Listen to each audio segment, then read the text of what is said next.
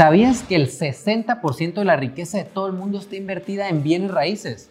Comprar un inmueble es el sueño de muchísimas personas. Tener una casa, un departamento, simplemente da un sentimiento de seguridad que es difícil de igualar. Pero como todo, comprar un inmueble se puede hacer bien o se puede hacer mal. Hay muchas variables muy importantes a tomar en cuenta antes de dar el gran paso que involucra comprar una casa o un departamento.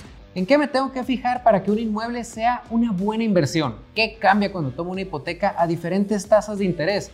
¿Hay formas más accesibles de ser dueños de inmuebles?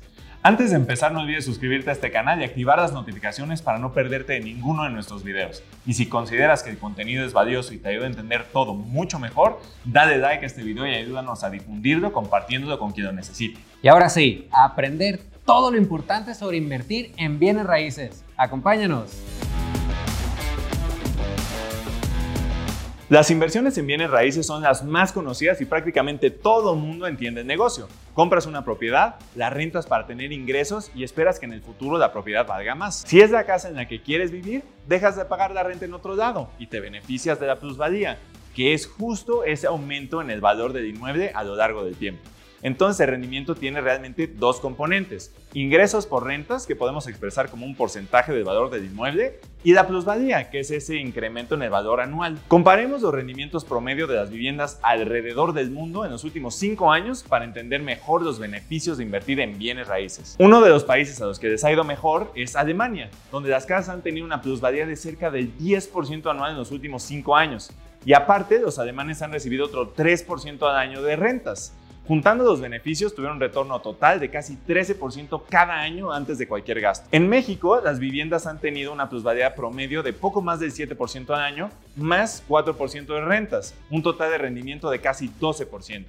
Al mismo tiempo, en Colombia, el precio de la vivienda ha subido solo 1.6% anual, mientras que sus rentas han sido muy altas, un 6.3% del valor del inmueble. Un rendimiento anual para los inversionistas que da casi 8%. Lo diferente por allá ha sido que la mayoría de retorno viene de las rentas, contrario a lo que pasa en la mayoría de los países que puedes ver en pantalla. ¿Te das cuenta cómo en unos países importa más cuánto ha subido el precio de la vivienda, mientras que en otros es más importante la renta? Pero siempre que comparemos rendimientos de diferentes países, es mejor quitar el efecto de la inflación de cada país para obtener el rendimiento real. Recordemos que la inflación es la pérdida del valor de nuestro dinero en el tiempo y es muy diferente entre distintos países. Claramente no es lo mismo ganar 10% cuando la inflación es de 2%, que nos dejaría con un retorno real de 8%, que ganar los mismos 10% cuando la inflación es mucho más alta, digamos 8%, que eso nos dejaría con un rendimiento real de solo 2%. Veamos cómo se ven esos mismos países pero en rendimientos reales, quitando del medio el efecto de la inflación para poderlos comparar mucho mejor. Es interesante notar cómo a países avanzados como Alemania, Canadá, Estados Unidos les ha ido mucho mejor que a los países latinoamericanos en general. ¿Pero a qué se debe esto? Pues ha sido una combinación de varios factores, pero si tuviéramos que escoger uno, sería la continua caída en los costos de los préstamos. Las tasas de las hipotecas en algunos países desarrollados han llegado a ser menores al 2%, mientras que en Latinoamérica las tasas mayores al 10% es lo normal. Esas menores tasas han impulsado mucho la demanda por inmuebles en países desarrollados, haciendo que sus precios suban mucho más. Con ese contexto de retornos que ha dado invertir en inmuebles de diferentes países, pasemos a la pregunta más importante de invertir. ¿Cuál es el precio correcto al comprar una propiedad para que sea una buena inversión? Como ya hemos visto, el valor de una empresa, un proyecto, una casa o cualquier inversión depende de cuánto dinero podrá generar en el futuro. Y el dinero que genera un inmueble, pues son sus rentas. Una manera muy fácil de saber si una casa o departamento está caro o está barato es hacer el siguiente ejercicio. Imagínate que nos están ofreciendo una casa que vale 3 millones de pesos. Lo primero que pensamos es, ¿está cara o está barata? ¿Me conviene? Para esto hay que ponernos en modo inversionista. Primera pregunta, ¿en cuánto creo yo que podría rentar esta casa? Supongamos que hicimos nuestro análisis de la zona y concluimos que podríamos rentarla en 15 mil pesos al mes. Este es un análisis que sí o sí tienes que hacer. 15 mil pesos al mes por 12 meses quiere decir que vamos a recibir 180 mil pesos anuales. Ahora, ¿Cuánto es 180 mil como porcentaje del valor de la casa? Pues si dividimos 180 mil entre 3 millones nos da 6% de rendimiento en forma de renta. Claramente, entre mayor sea la renta como porcentaje del valor de la propiedad, entre mayor retorno te da como rentas, más me conviene invertir comprando el inmueble. Y por el contrario, entre más baja sea la renta anual contra el valor del inmueble, digamos si fuera 3%, es mejor rentar, porque la renta es muy barata comparada con el precio. Y ahora, ¿cómo podemos estimar el valor de una casa si no lo conozco? Afortunadamente hay una forma muy muy sencilla para lograrlo basado en las rentas que generará en el futuro. Veamos un ejercicio para que esto se entienda perfecto. Imagínate que sabemos en cuánto se renta una casa. Sabemos que la renta mensual es de 10 mil pesos al mes. Más o menos, ¿cuánto podría valer esta propiedad? Pues bueno, 10 mil pesos al mes es igual que 120 mil pesos al año. Si conocemos que más o menos en promedio las casas de la zona están recibiendo, digamos, 6% anual en forma de rentas, podemos simplemente dividir los 120 mil entre 0.06, que es lo mismo que dividirlo entre 6%, y eso nos resulta en un precio de 2 millones de pesos. Hagamos el ejercicio de tu caso. Veamos por dónde anda el valor de la propiedad en la que tú vives. Empecemos con, ¿en cuánto la rentas? O si es tuya, más o menos en cuánto podrías rentarla. Supongamos que dijiste 15 mil pesos, pero tú usa tu propio número, ¿ok? Ahora, ¿cuánto es eso anual? Bueno, pues 15 mil por 12 nos da 180 mil pesos anuales en nuestro ejemplo. Y ahora dividamos ese número entre 0.06 y en nuestro caso es un resultado de 3 millones de pesos. ¿Cuánto fue el tuyo? Ese es un aproximado del valor de tu casa. Pero sabemos que ese cálculo no es 100% perfecto porque podríamos decir que nuestra casa tiene ciertas características que la podría hacer más o menos valiosa que el promedio, como tener más cuartos, baños completos, mejores acabados, estacionamientos o simplemente está en una mejor zona que el promedio. Eso entre muchas otras variables muy específicas. Pueden haber inmuebles que estén pegados pared con pared y que sean del mismo tamaño y que tengan valores completamente distintos. Pero ese número que calculamos, la verdad, sí termina siendo un número bastante aproximado que nos ayuda a tener una idea rápida. Interesante, ¿no? Realmente lo que necesitamos saber aquí para hacer una mejor estimación es saber qué tasa de ingreso por rentas hay que usar. En el ejemplo anterior dijimos 6%, pero ¿de dónde sale? La manera correcta de llegar a ese número es una simple resta para obtener la llamada tasa de capitalización, que es igual a la tasa de interés de la hipoteca que tú puedes contratar menos el crecimiento anual de la renta que esperas en el futuro. Si el banco nos ofrece una hipoteca a un costo de 10%, una tasa de 10%, y sabemos que las rentas normalmente suben al mismo ritmo de la inflación, que digamos en promedios de 4%, tenemos 10 menos 4 igual a 6%, que es lo que usamos en los ejercicios anteriores. Una vez que dominamos este cálculo, tenemos las armas para saber si nos conviene o no comprar una casa como inversión. El precio está más o menos por donde está nuestro cálculo o incluso más barato. Perfecto podemos considerarla como una buena inversión. O nos piden mucho más que nuestro valor justo que acabamos de calcular. Probablemente nos toque negociar un poco o de plano mejor rentar. Probablemente estaríamos ya llegando un poco tarde o tenemos que investigar más para asegurarnos que vendrá una buena plusvalía en el futuro que haga que valga la pena la inversión. ¿Y qué es lo que te da el potencial de una mayor plusvalía? El factor más importante es la escasez que mucha gente quiera vivir ahí sin que haya disponibilidad suficiente de propiedades para comprar. Las ciudades capitales alrededor del mundo son más caras justo por eso, porque tienen mucha gente concentrada en menos espacio. Otro factor muy importante ya dentro de una misma ciudad es el nivel de desarrollo y servicios que tiene cerca. ¿Qué tan atractivo es vivir ahí? Luego, cuando una zona atractiva se vuelve muy muy cara, empieza a contagiar a zonas cercanas, porque simplemente no cabe la gente a niveles de precios razonables. En Estados Unidos, el hogar promedio tiene un valor aproximadamente de 275 mil dólares, que es bastante elevado comparado contra cualquier país de Latinoamérica.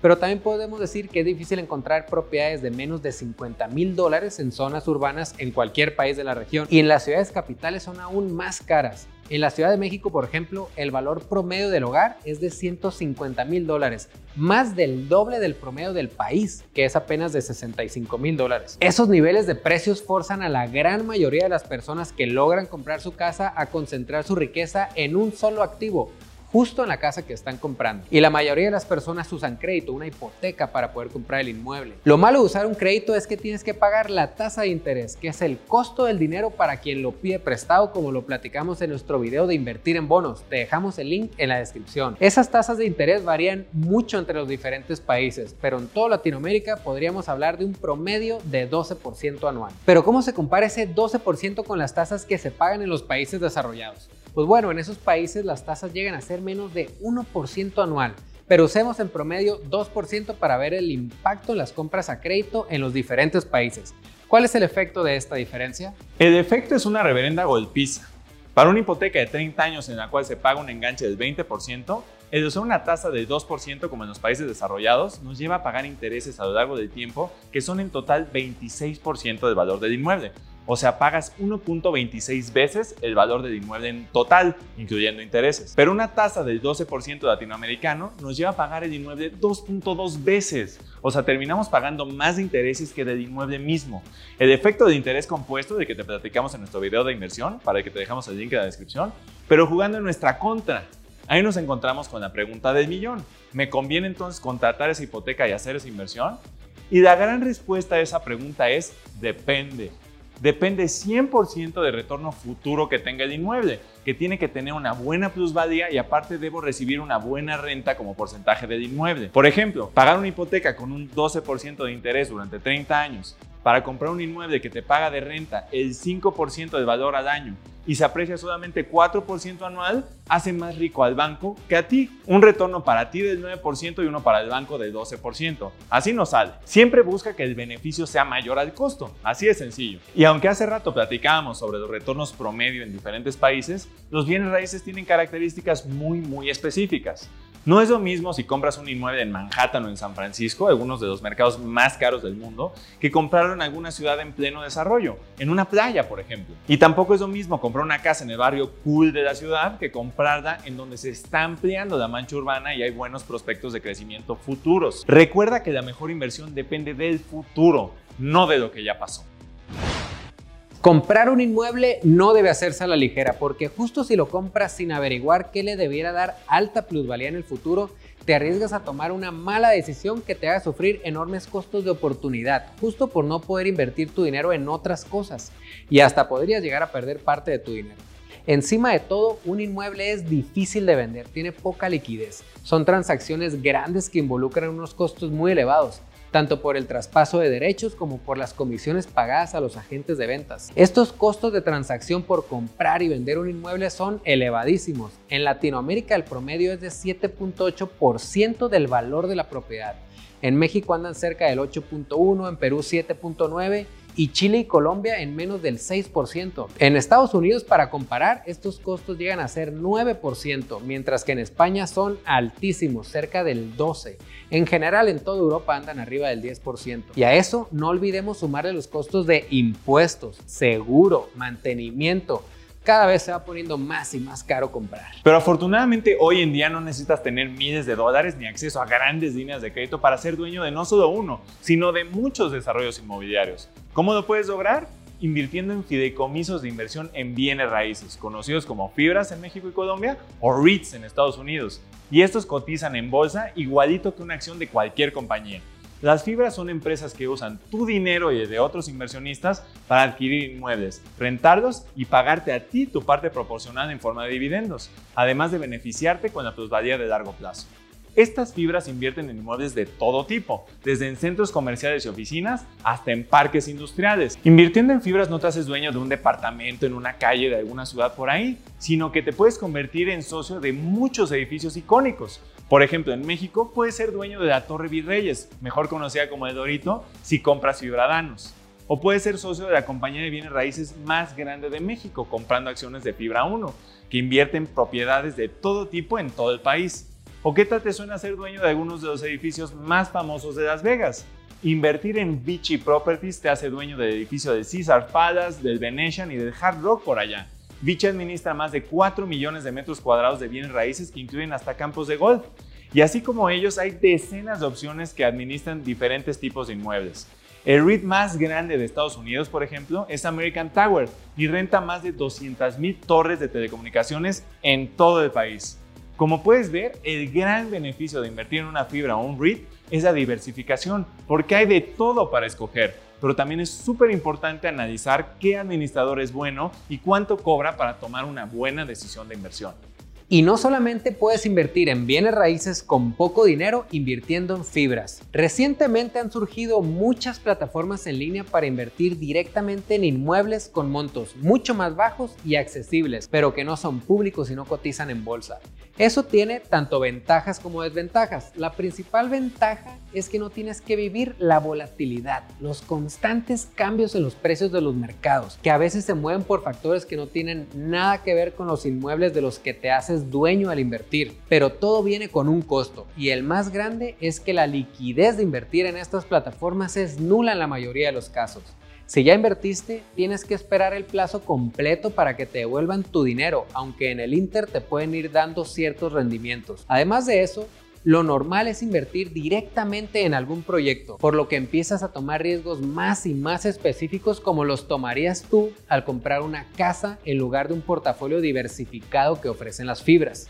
Depende de ti, aguantas la volatilidad de la fibra o el REIT para obtener beneficios de la diversificación o te quedas con una inversión directa en proyectos a través de estas plataformas, más específica y menor liquidez, pero con nula volatilidad diaria en el precio. Ahora, eso no significa que no haya riesgos, siempre hay riesgos, y tanto en las fibras como en las plataformas hay riesgos específicos de cada proyecto que podrían afectar tu inversión, por lo que siempre es recomendable que tu portafolio no sea 100% de bienes raíces Siempre diversifica con varios instrumentos y diferentes clases de activos para no depender de una sola cosa. En nuestro video de ETFs y fondos indexados puedes ver cómo lo puedes lograr. Te dejamos el link en la descripción. Y no olvides suscribirte a este canal y activar las notificaciones para no perderte ninguno de nuestros videos. Comprar un inmueble muchas veces es considerado como una inversión 100% segura, que nunca pierde. Pero ¿sabías que entre el 2006 y el 2012 el valor promedio de los inmuebles en Estados Unidos cayó casi 30% a nivel nacional? Más o menos la mitad de lo que cayó el Standard Poor's 500 en la crisis del 2008. ¿Cómo la ves? ¿Hay riesgos o no? Estar informado es la diferencia entre un inversionista exitoso y otro que no tanto. Esperamos que en este video hayas aprendido todo lo más importante sobre invertir en bienes raíces. Si es el caso, te invitamos a suscribirte a este canal, activar las notificaciones y darle like a este video. Y platícanos, ¿qué duda te quedó? ¿Te diste cuenta de algo que no sabías? ¿Qué tan cerca estuviste en el ejercicio del valor de tu casa? ¿Te sirvió? Déjalo en los comentarios para que estemos en contacto. Y recuerda, siempre es un buen momento para empezar a invertir. Soy José Segarra. Yo soy Oscar López. Hasta la próxima.